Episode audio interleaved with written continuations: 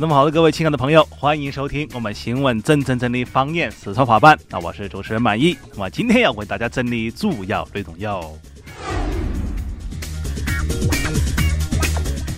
那我们首先来说第一件事儿了。说二十八号在南京上班的小静呢，在如厕的时候，哎，上厕所的时候啊，突然听到旁边隔间传来了拍照的声音。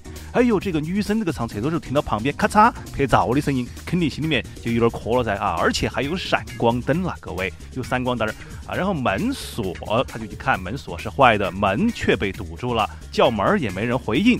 啊，于是这个小静就把厕所的门踹开，一脚给他兜开。啊，竟然是谁？里面竟然有一位大厦的保安在女厕所的隔间里拍照。这么好啊！那么对于这么一个事儿呢，男子就说，啊，是因为男厕所没纸了才进的女厕所。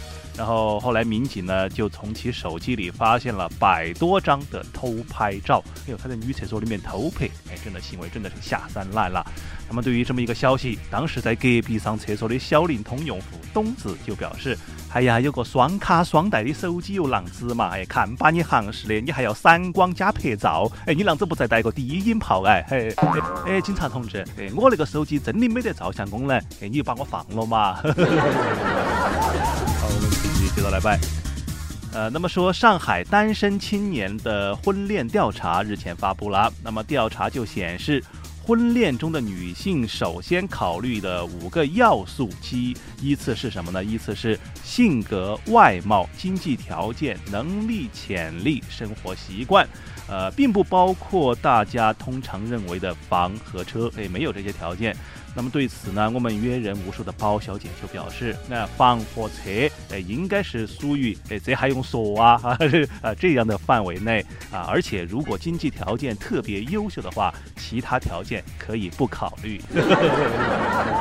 好，我们继续接着说。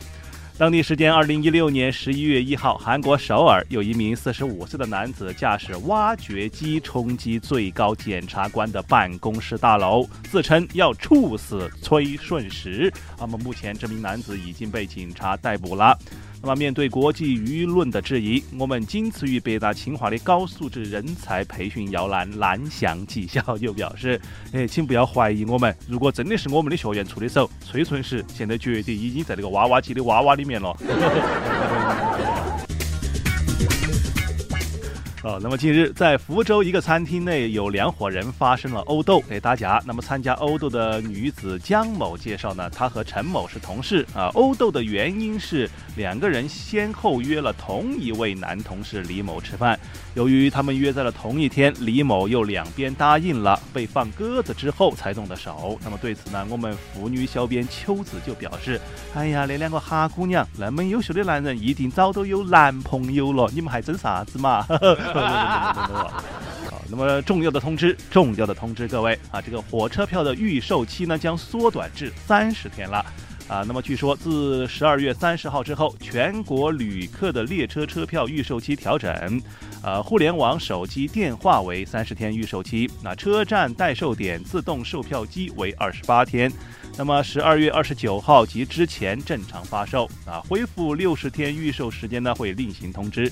那么对于这么一个消息，我们希望年前脱单的单身屌丝陆大炮就表示，哎，其实缩短到三十天还是挺好的，毕竟六十天的变数太大了啊，万一你踩狗屎，我可以找个对象回家过年呢。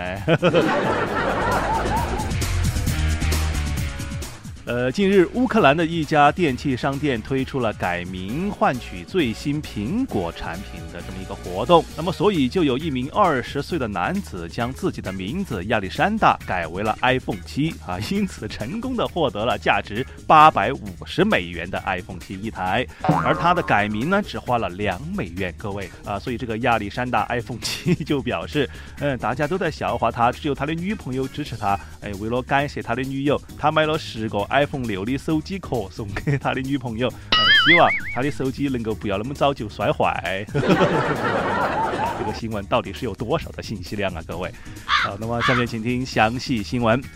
呃，我们还是来说说王宝强的那个事儿啊，因为王宝强已经逐渐的从阴影当中走了出来，而马蓉呢却依然风波不断啊，所以近日就有网友爆料。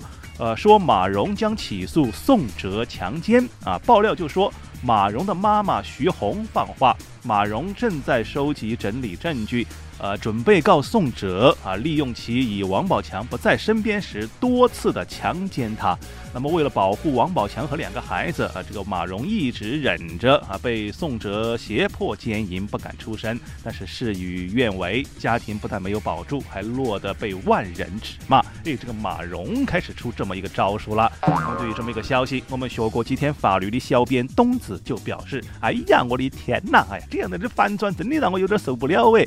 哎，那么。”那么长的时间了，你才想起来你是被强奸的？哎，马蓉那个反射弧比长颈鹿的都还要长啊！我是不是可以起诉你们两个合伙强奸网友们的智商？哎，啊，那么随后我们台号称情场孙悟空的宝小姐则清醒的表示：哎，这个演的是哪一出？哎，啊，潘金莲状告西门庆吗？哎，两个名声都那么臭，现在还要强行的洗白自己？哎，可以，你不一定是最善变的女人，哎，但你肯定是最会耍的女人。